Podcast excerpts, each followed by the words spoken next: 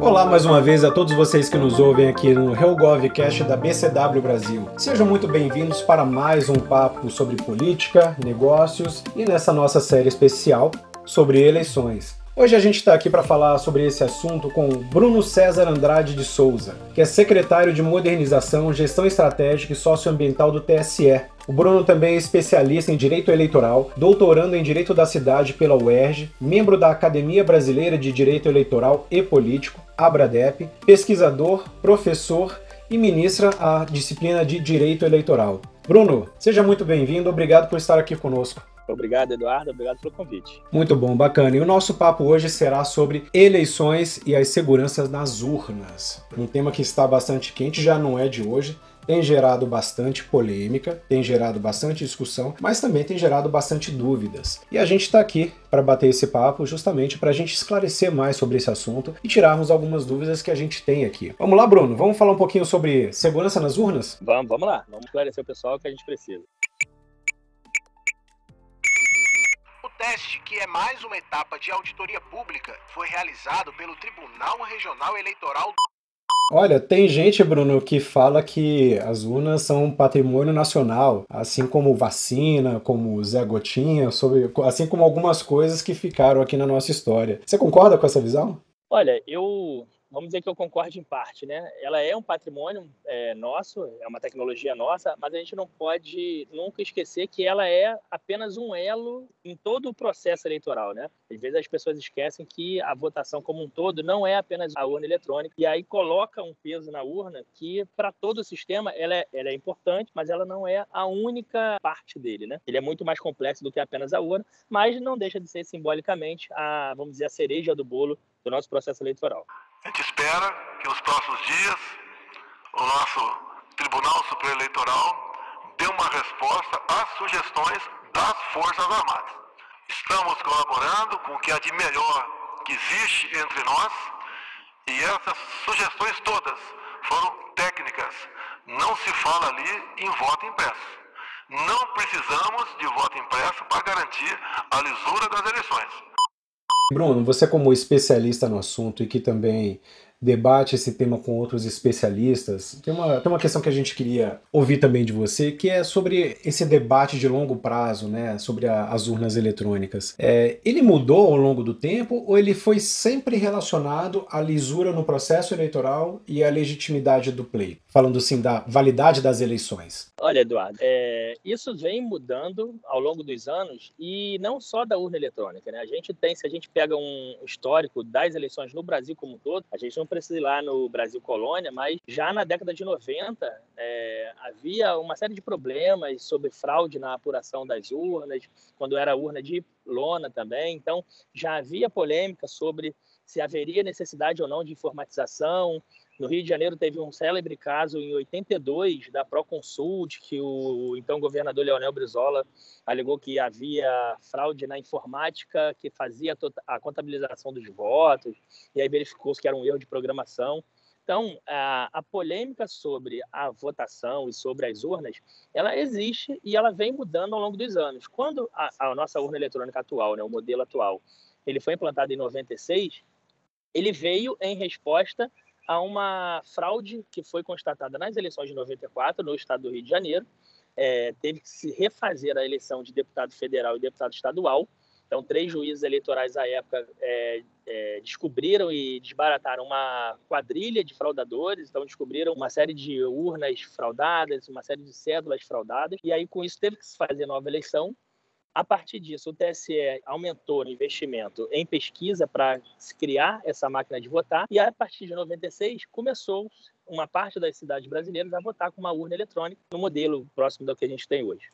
E aí, como em todo mecanismo de informática, a gente não tem como fazer de uma hora para outra tudo, né?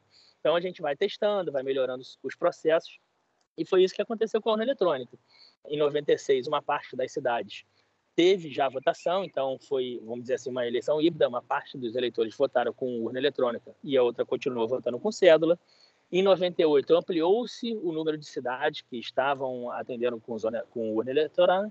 E aí, em 2000, a gente atende todos os eleitores. 100% dos eleitores, a partir de 2000, é, começaram a votar com urna eletrônica. E aí começou a primeira polêmica. Quando a urna eletrônica atingiu 100% do eleitorado, surge a primeira reação do Congresso com o chamado voto impresso.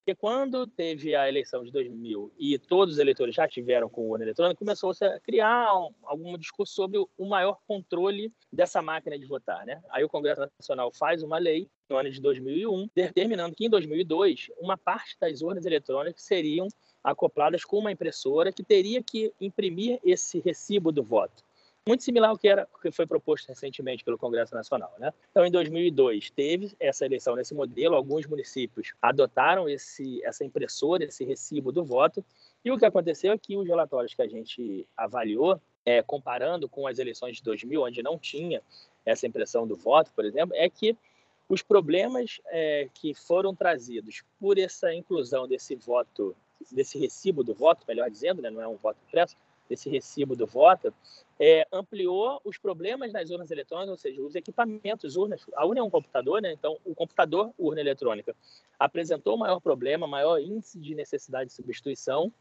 Filas ocorreram porque os eleitores não estavam é, compreendendo bem o processo de votação, essa verificação da cédula. E aí veio uma resposta do Congresso Nacional substituindo o, esse voto impresso tão direto. Eles fizeram uma lei em 2001, em 2003 revogam essa lei e aí criam o que hoje a gente chama de RDV, né, que é o Registro Digital do Voto. Isso é um elemento que trouxe duas melhorias no processo eleitoral de votação, que foi, primeiro, uma melhora no embaralhamento do voto, quando é gravado na urna, para a gente é, ampliar a segurança do sigilo do voto. Então, isso impediria que uma tentativa de hack ou um programador que malicioso que tivesse acesso a esse programa conseguisse desembaralhar o voto e soubesse em quem eu votei, o Eduardo votou. E aí, e o RDV também permite a recontagem desse, desse voto de forma eletrônica. Então você consegue recuperar é, como se fosse um cartão de resposta de vestibular que vai sendo marcado a, a, conforme vai sendo aplicado votos para determinado candidato. E aí você consegue recuperar esse registro digital do voto e fazer em cada urna eletrônica a totalização de novo, né, depois do dia da eleição, de como aquela urna foi recebida. E essa polêmica passou, e aí depois o Congresso Nacional, em outras duas oportunidades, tentaram novamente reingressar com esse recibo de voto, é, nas duas oportunidades, o Supremo Tribunal Federal foi chamado a analisar a lei e foi declarado nas duas oportunidades a lei inconstitucional. Na primeira, era bem mais claro, né, porque a segunda lei que introduziu o voto impresso, ela falava que o voto impresso teria que ter uma assinatura eletrônica para conferir a validade do eleitor, e aí o Supremo Tribunal entendeu que essa assinatura eletrônica identificaria o eleitor e logo acabaria com o sigilo do voto e aí foi declarado constitucional. E a segunda, a lei não falava mais nessa assinatura, teria que ter só uma validação para ver se aquela cédula era oficial ou não, mas não teria uma assinatura própria do Eduardo ou do Bruno. E aí nessa, o Supremo também enfrenta essa questão, fala sobre o sigilo do voto, mas fala muito sobre a questão do, da proibição do retrocesso, né? de que a, a inclusão de um voto impresso traria prejuízo ao eleitor, à segurança do, do, processo de votação como um todo e declarar novamente inconstitucional. E a última polêmica agora que a gente enfrentou foi essa tentativa do Congresso, só que essa nem chegou a virar lei, então o Supremo nem teve que enfrentar a matéria de novo, porque no próprio Congresso Nacional a, a Câmara dos Deputados já é, arquivou o projeto e esse, essa ideia não foi para frente. Entendeu? Então, essas são as polêmicas e ela varia um pouco, não, não apenas só de legitimidade, mas é desconfiança. Eu sempre falo na, sobre esse tema que a gente não pode ter dogma, né? Quando a gente discute alguns temas. Então, a gente não pode ter tabu em discutir o processo eletrônico de votação. Então, a gente precisa discutir de forma é, despida de preconceitos, inclusive ouvindo aquelas pessoas que desconfiam do processo, que se trouxerem argumentos é, racionais, é, argumentos é, comprovados que trariam uma melhora para o processo, não há por que você ignorar esse tipo de argumento. O problema é que o discurso, principalmente o mais recente, né, ele veio muito acompanhado por é, argumentos que quando a gente pesquisava efetivamente, nada agregavam ao processo e eram baseados em afirmações que não tinham qualquer respaldo é, no mundo fático. A gente não conseguia encontrar, por exemplo, ah, um hacker que conseguiu corromper a transmissão dos votos nesses 25 anos de urna. Ah, não, a gente não conseguiu descobrir uma pessoa que mudou uma urna eletrônica sequer. Aí o discurso vinha no seguinte sentido: ah, não, Bruno, mas não tem porque a urna não pode ser auditada. E aí logo a gente não conseguiria fazer prova. Eu brinco que isso é aquele é, sistema da prova negativa. Assim, ah, como é que eu sei que eu não fui numa festa? Como é que eu provo que eu não fui numa festa? Se eu não tô lá, eu não tenho a prova de que eu fui. E aí se eu fiquei em casa dormindo e eu não fiz nada, como é que eu provo que eu não fui à festa? Então essa prova negativa no direito, ela é bem complicada e no âmbito da eleição é a mesma coisa. O fato de não haver provas de corrupção do sistema estava sendo utilizado como uma prova de que o sistema era corrupto. É paradoxal e não contribui para a discussão de melhorias. Então, assim, eu tinha um professor que falava que o que não melhora, piora. Então, o sistema eletrônico de votação sempre tem que melhorar, e ele vem melhorando ao longo dos anos. Mas, é, colocar em xeque a lisura do processo com base numa pseudo-percepção de que não há, não havendo provas de corrupção é uma prova de corrupção, é um pouco paradoxal, entendeu, Eduardo? O teste de integridade ele foi construído a partir de uma ideia de que o eleitor comum não precisa ser um técnico de informática para entender a segurança do processo eletrônico. E fica fácil entender justamente porque o teste de integridade mostra o funcionamento da urna na prática. Bruno, você mencionou aí o ambiente onde essas discussões estão ganhando lugar, mas eu quero chegar nesse ponto, mas antes eu queria explorar uma outra questão, que é que o ministro Fachin, ele disse que em 26 anos de funcionamento, a urna eletrônica eliminou fraude e o voto de cabresto. Bruno, 26 anos, tem mais idade do que muito eleitor, né? Isso, tem, tem, anos. A gente pode dizer que a, a urna eletrônica ela já encontrou a sua maturidade? Olha, como um sistema eletrônico, eu entendo que ela nunca vai ter essa maturidade. Eu digo no máximo que ela está, vamos dizer assim, numa velocidade de cruzeiro, fazendo uma analogia com um voo, né? Então, é, ela tem um posicionamento hoje já consolidado, a gente tem uma estrutura, e daí o problema de se fazer as coisas aos poucos. Então, imaginemos que o Congresso Nacional tivesse restabelecido o voto impresso e o Supremo tivesse aceitado como constitucional.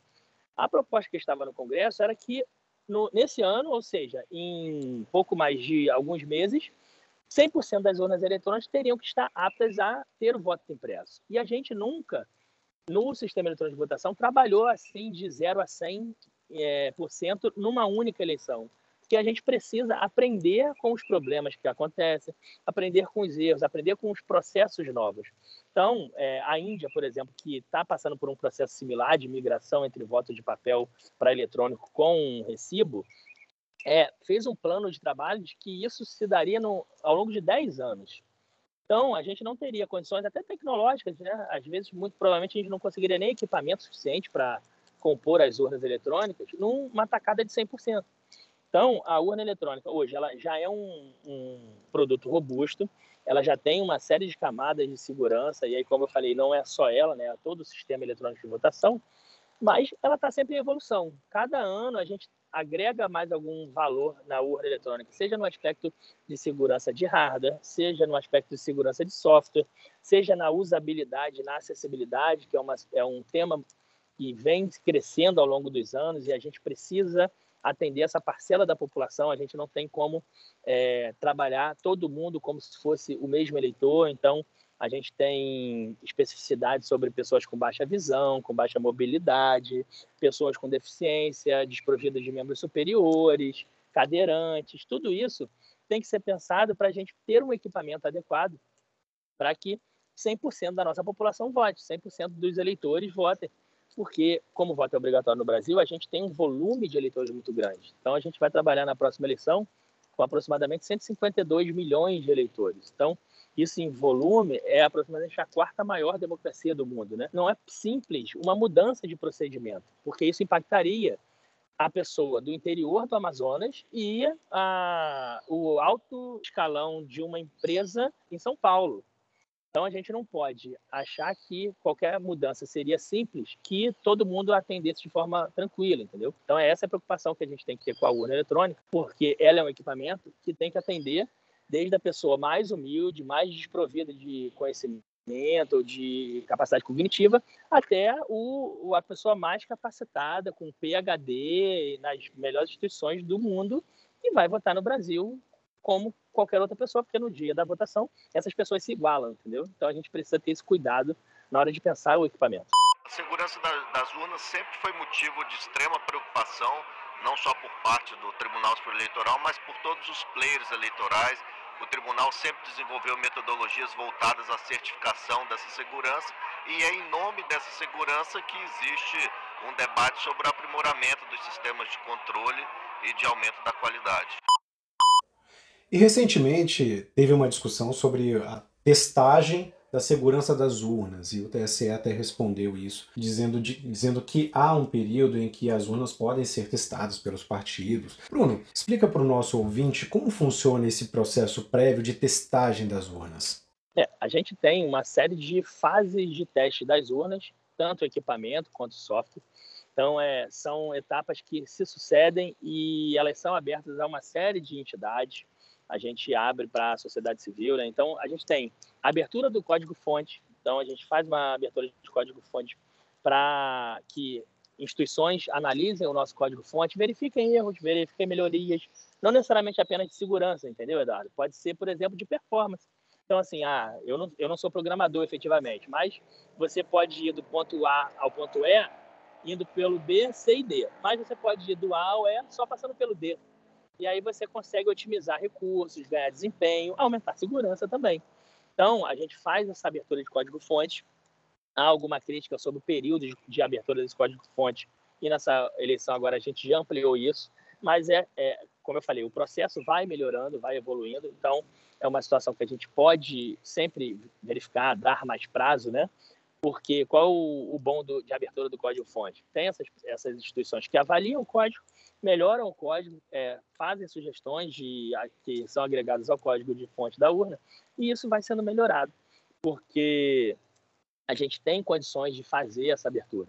E aí há uma outra crítica, ah, por que, que esse código não é aberto na rede mundial de computadores como um todo? Pode ser que daqui a um tempo a gente consiga chegar a essa situação, mas hoje a gente precisa ter essa, esse controle de instituições parceiras, porque a gente precisa que, a, que as instituições, ao firmarem essa parceria de analisar esse código-fonte, mostrem para a gente os erros, mostrem para a gente onde a gente precisa melhorar, mostrem para a gente o, que a gente pode evoluir no código. Porque só com isso a gente consegue ampliar.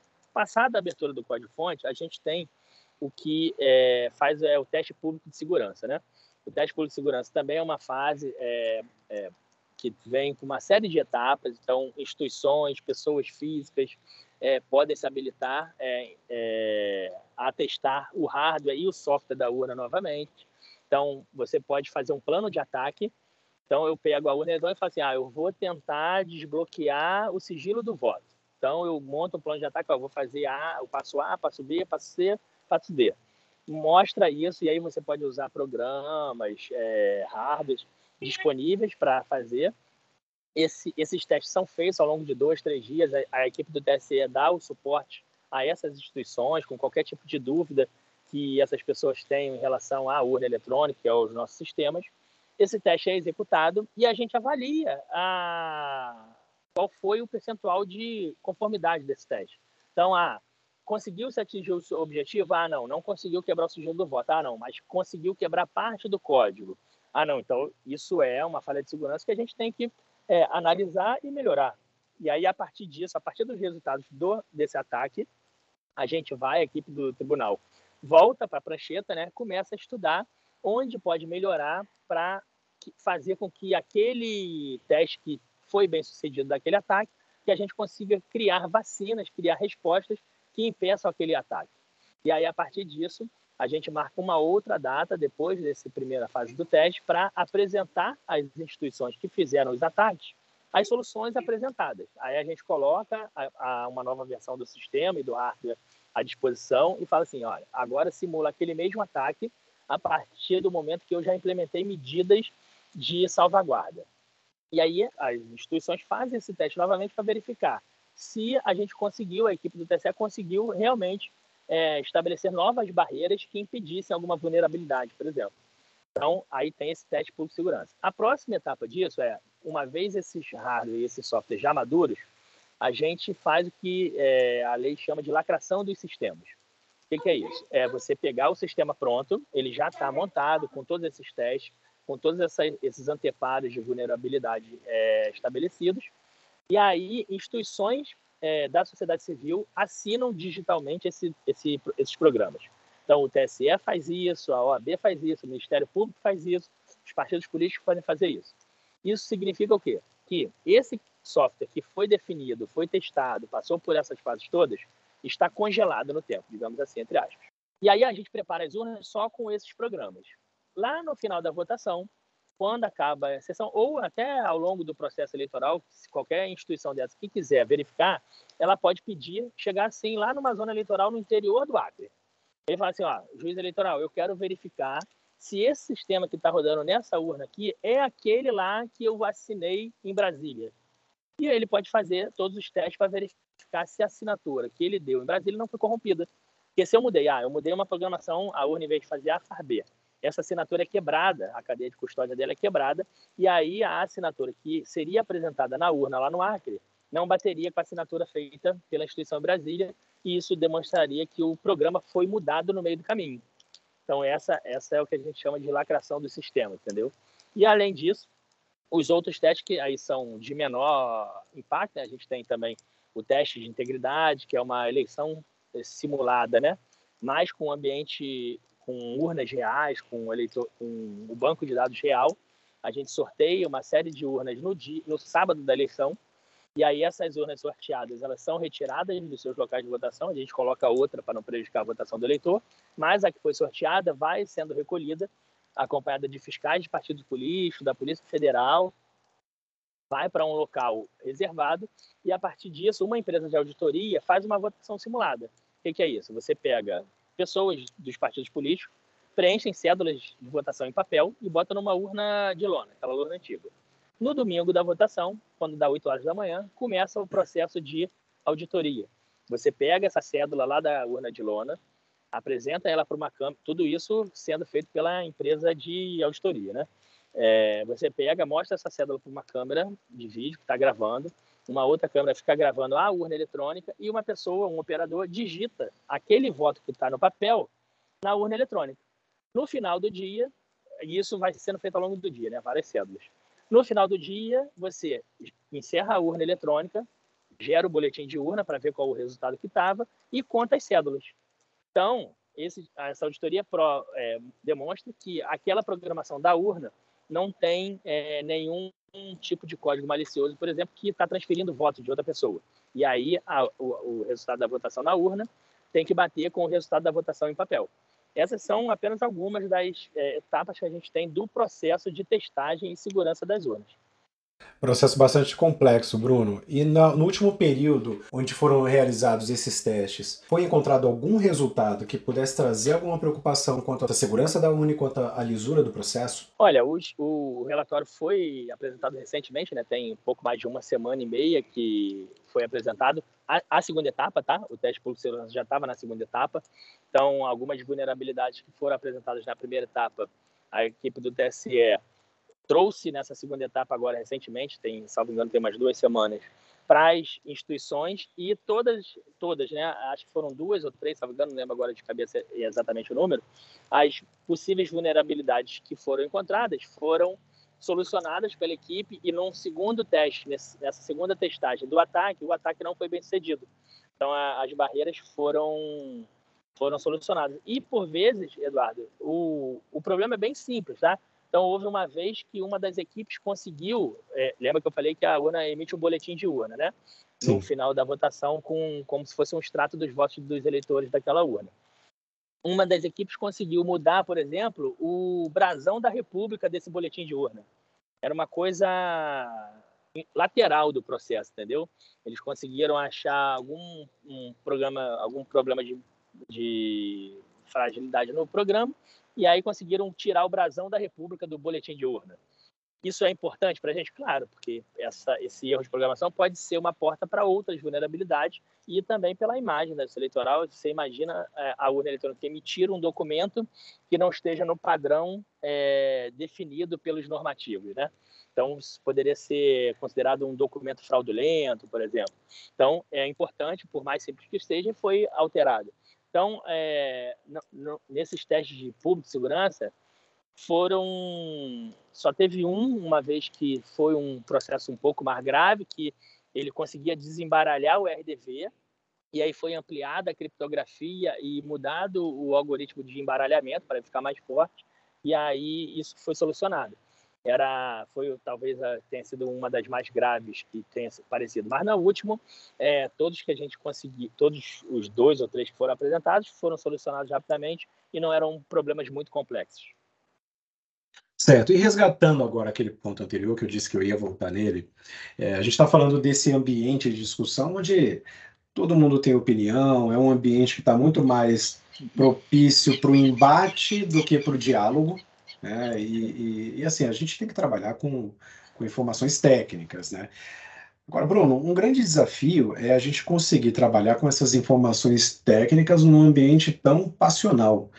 Como é que você acha que é, é a melhor forma de comunicar esse tipo de, de, de informação técnica, esse tipo de conclusão a que o TSE e as entidades também que participam do processo de testagem chegam?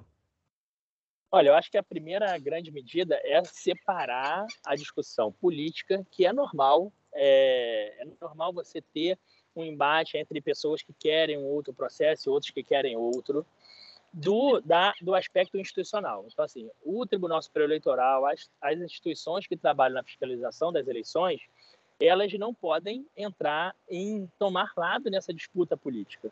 Então, assim, porque a disputa política é uma disputa e é natural do ambiente político ter esse tipo de disputa. A gente não pode, enquanto instituição, enquanto técnicos, assumir um partido, assumir um lado nessa discussão. É, tanto que quando o Tribunal Superior Eleitoral se manifestou em relação ao voto impresso para o Congresso, falou: olha, eu acho que a primeira grande medida é separar a discussão política, que é normal, é, é normal você ter um embate entre pessoas que querem um outro processo e outros que querem outro, do, da, do aspecto institucional. Então, assim, o Tribunal Superior Eleitoral, as, as instituições que trabalham na fiscalização das eleições, elas não podem entrar em tomar lado nessa disputa política.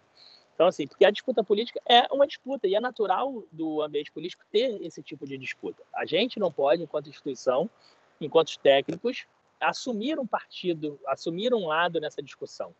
É, tanto que quando o Tribunal Superior Eleitoral se manifestou em relação ao voto impresso para o Congresso, falou: olha, a gente está trazendo aqui os prós e os contras dos dois ambientes porque o que o Congresso Nacional decidir e o Supremo Tribunal Federal declarar constitucional, a gente, enquanto instituição, vai ter que executar, porque o TSE não determina como é a eleição, o TSE executa como é a eleição. Então, a gente só traz, tecnicamente, os aspectos positivos e negativos, os custos operacionais, para que o legislador, ao tomar a decisão, tome é, munido de informações é, robustas. Né? essa, para mim, é o primeiro, é separar essa disputa política, que é normal, e da, da posição institucional, da posição das instituições que fiscalizam o processo, seja a Polícia Federal, OAB, Ministério Público. Essas instituições devem se manifestar tecnicamente. A segunda é aquilo que a gente está fazendo aqui, é trazer clareza, trazer informações com analogias, com aproximações com outros exemplos da sociedade, para que o, o desconfiado consiga diminuir a desconfiança. Eu sempre brinco, eu sempre dou o exemplo da minha mãe. A minha mãe tinha uma séria dificuldade em pagar contas pela internet. Então, até bem pouco tempo atrás, minha mãe ia para a fila de banco pagar conta. Eu já não entro a banco, deve ter uns 10 anos. Então, isso é um perfil, tanto geracional quanto pessoal, da pessoa ter uma dúvida sobre uma tecnologia. Então, ter dúvida sobre a urna eletrônica não é o problema. O problema é você é, não saber de algum detalhe do processo, presumir que há uma fraude e, a partir disso, é, querer eliminar o processo. Porque aí você não agrega nada à, à, eleição, à democracia, e coloca em xeque uma situação que é, técnicos, independente do lado que está falando sobre a questão, não trouxe uma posição robusta. Então, acho que a segunda etapa é você trazer um esclarecimento sem um, um posicionamento defensivo, entendeu, Eduardo? Porque é, quando você fica na defensiva, você parece que você não está querendo ouvir o outro. Ao invés de trazer argumentos, você está defendendo uma posição. Então, isso é ruim porque você cria uma, uma barreira no seu interlocutor. E talvez o terceiro passo é trabalhar com instituições fortes, não só aquelas que fiscalizam o pleito, mas outras instituições parceiras, para que essas instituições é, validem ou pelo menos colaborem com a, a fiscalização da justiça eleitoral. É sempre importante que se diga, a justiça eleitoral é uma administração pública, como qualquer outra, tem que ser fiscalizada. Então, o que se pede é, não é que acredite na justiça eleitoral, a gente não está num ambiente é, mítico, religioso, a gente está num ambiente público em que a gente tem que prestar conta à sociedade. Então, o importante é que a, a sociedade civil fiscalize e que a gente tenha outros players que fiscalizem essa, essa atuação da eleitoral e validem. É, eu brinco, né, que é aquele antigo, quem, quem é mais antigo ou jovem há mais tempo, né, como diria o ministro Barroso, veria aquele comercial lá, garantia sou idiota, né? Não pode ser só o TSE garantindo a legitimidade da eleição, a confiança do sistema que ele mesmo faz. É claro que o TSE tem um papel institucional importante de garantir a legitimidade dos resultados das eleições. E, para isso, ele coloca em, em andamento uma série de medidas, inclusive para falar com outras instituições. Então, por exemplo, observadores nacionais, observadores internacionais, é, empresas de auditoria, é, partidos políticos, Ministério Público, OAB, todos esse, todo esse ecossistema de atores que atuam na, nas eleições devem ser, devem colaborar com essa manutenção e essa verificação dos processos e procedimentos que a justiça eleitoral toma. Isso é, isso é natural de uma democracia, é natural de um sistema republicano, que os órgãos estejam abertos a serem fiscalizados e é, mas fiscalizados, aquilo que eu falei, com boa fé, não é, não é partir de uma presunção de que é, há um, uma má fé naquele órgão e a partir disso você procurar defeitos. Não, é fiscalizar os procedimentos. Ah, pode melhorar o procedimento? Proponha a possibilidade de melhoria que seja confiável, que seja robusta, que seja palatável.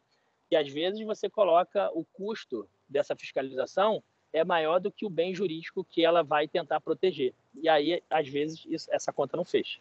Eu achei curioso esse termo que você trouxe do desconfiado. Bruno, existe um é. perfil padrão para o para o desconfiado, quer dizer, em termos de é, idade, você mencionou aí também o jovem há mais tempo, que o ministro Barroso costuma utilizar, mas também de nível educacional, nível de renda, região do país. Existe algum perfil padrão para o desconfiado? Olha, a Justiça Eleitoral não fez esse estudo, né? Pode ser que algum cientista social ou alguma empresa de pesquisa de intenção de votos, por exemplo, já tenha feito, mas assim, do que a gente percebe é que não tem é, um perfil específico. Talvez se a gente quisesse definir um perfil, seriam aquelas pessoas que são mais suscetíveis a bolhas de desinformação, independente de idade, independente de sexo, opinião política, mas normalmente quando a pessoa está ou dentro de uma bolha ou muito exposta a, um, a uma bolha de desinformação, tem uma tendência maior de desconfiar, vou brincar assim, é o desconfiador profissional. Essa pessoa que tem uma desconfiança profissional, que ela já nega algumas, algumas afirmações a priori, essas pessoas são mais difíceis de a gente conseguir atingir.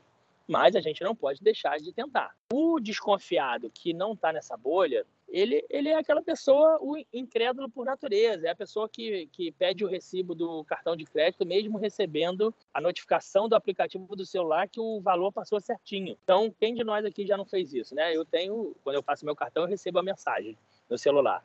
E aí sempre o vendedor lá vai falar, ah, você vai querer a sua via? Qual a necessidade de você ter essa via se você já recebeu a notificação pelo celular? Ah, não, mas o desconfiado fala, não, eu quero as duas porque depois eu vou verificar se a notificação do celular bateu com papel. Então, assim, há níveis de, de curiosidade ou níveis de medo sobre alguma novidade que variam de pessoa para pessoa, mas a gente não, não tem um perfil assim definido, né? A minha mãe, por exemplo, ela tem diminuído essa insegurança dela sobre a tecnologia, mas isso leva tempo. É uma senhora de 72 anos que não, embora mexa em computador bastante, mas ainda tem um medo sobre esse desconhecido, mas não tem um perfil definido não.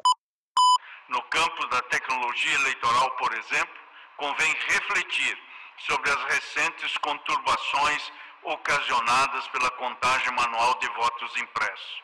as discórdias quanto aos resultados das eleições presidenciais do primeiro turno no Equador, no Peru, sem falar das eleições dos Estados Unidos, evidenciam os transtornos a que podem conduzir a apuração de cédulas de papel. Vários dias, por várias semanas, por vezes semanas seguidas, se passavam sem que pudesse ser divulgado o resultado definitivo, encorajando pedidos de recontagem e recursos judiciais de todos os lados, quando não o próprio conflito puro e aberto. A ninguém interessa reprisar essa realidade em nosso país. Por isso, é esta urna eletrônica e o nosso processo eleitoral que trazem paz e segurança para as nossas eleições. O mundo observa com atenção o processo eleitoral brasileiro. Bruno, e para fechar aqui, para essas eleições, a gente vai poder contar com a presença de observatórios e organizações internacionais acompanhando o processo eleitoral aqui no Brasil? E, e junto dessa pergunta, qual o efeito prático disso? Olha, vou começar pelo final, né? O efeito prático de observadores, ele é de um parceiro estar atestando, ou, e é um parceiro que não é institucional, então ele não, ele não é bancado pelo Tribunal Superior Eleitoral, ele não parte de dentro do Tribunal Superior Eleitoral. As, as missões de observação, sejam elas nacionais ou internacionais, elas são motivadas normalmente por é, interesse de pesquisa, né? Vem muitos pesquisadores, muitos cientistas sociais, cientistas políticos, pesquisando para conhecer outros países. É, e isso tem um caráter muito simbólico de você ter pessoas independentes, pessoas que não estão interessadas diretamente naquele pleito ou que não estão participando diretamente daquele pleito em é, atestarem a qualidade dos processos. E veja, não, é, a pessoa nunca atesta o resultado da eleição, porque isso seria, digamos assim, uma ingerência no, no mecanismo institucional. Né? Quem atesta o resultado da eleição é a Justiça Eleitoral junto com o Congresso Nacional, os partidos políticos, então não teria um terceiro interessado. Mas esses terceiros, quando atuam no processo eleitoral brasileiro, observando, eles pelo menos eles conseguem ver, a, atestar os procedimentos, a adequação, a retidão, a ética utilizada nos processos, inclusive inclusive, propor melhorias. Então, voltando para a primeira parte da pergunta, né? Deve haver, a gente não tem como garantir, porque, é, como eu falei, isso parte deles, né? O TSE, no máximo, pode incentivar, se abrir, chamar, mas os observadores nacionais e internacionais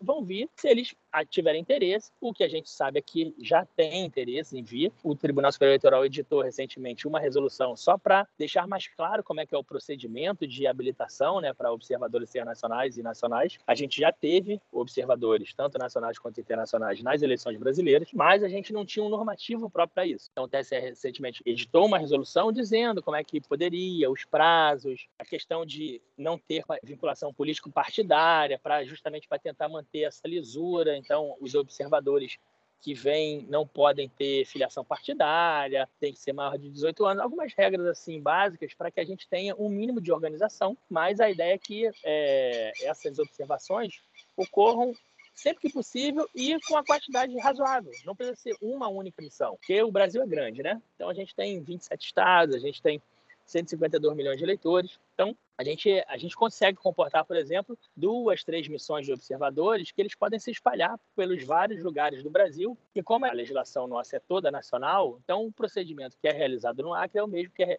realizado no Rio Grande do Sul. Então você consegue é, verificar os procedimentos espalhando essas observações pelos vários lugares do Brasil e recebendo aqui no TSE também, com a apuração, a verificação sobre como está o parque de urnas, como quantas urnas foram substituídas ou não. Tudo isso a gente consegue dar acesso a a esses observadores para eles acompanharem, desde a preparação desse código-fonte até passando pelo recebimento de candidaturas, chegando à divulgação dos resultados e à diplomação dos eleitos. Então, os observadores podem acompanhar todas essas fases do processo eleitoral e o caráter, o impacto que isso tem para a gente é o simbólico de você ter outras instituições, outros parceiros que também trazem informações sobre é, a qualidade do processo eleitoral brasileiro.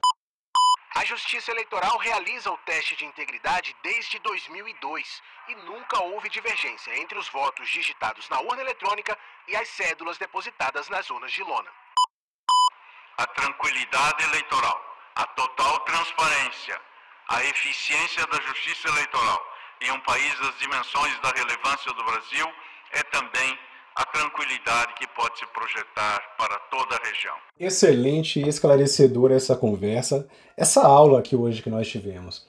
Conversamos hoje aqui com o Bruno César de Andrade Souza, secretário de Modernização, Gestão Estratégica e Socioambiental do TSE, que também é especialista em Direito Eleitoral e doutorando em Direito da Cidade pela UERJ, é ainda membro da Academia Brasileira de Direito Eleitoral e Político. Querem acompanhar mais sobre as nossas análises políticas? Acompanhe semanalmente o nosso Planalto BCW pelo LinkedIn da, BCW Brasil, ainda o nosso HellGovCast quinzenalmente e também a cada virada de mês o nosso Risco Político Brasil. Vocês podem acompanhar isso tudo pelo nosso perfil lá no LinkedIn. Bruno, muito obrigado pelo, pela aula que você deu aqui para a gente hoje. Muito bom, bastante esclarecedor. Esperamos recebê-lo em breve para mais um bate-papo aqui.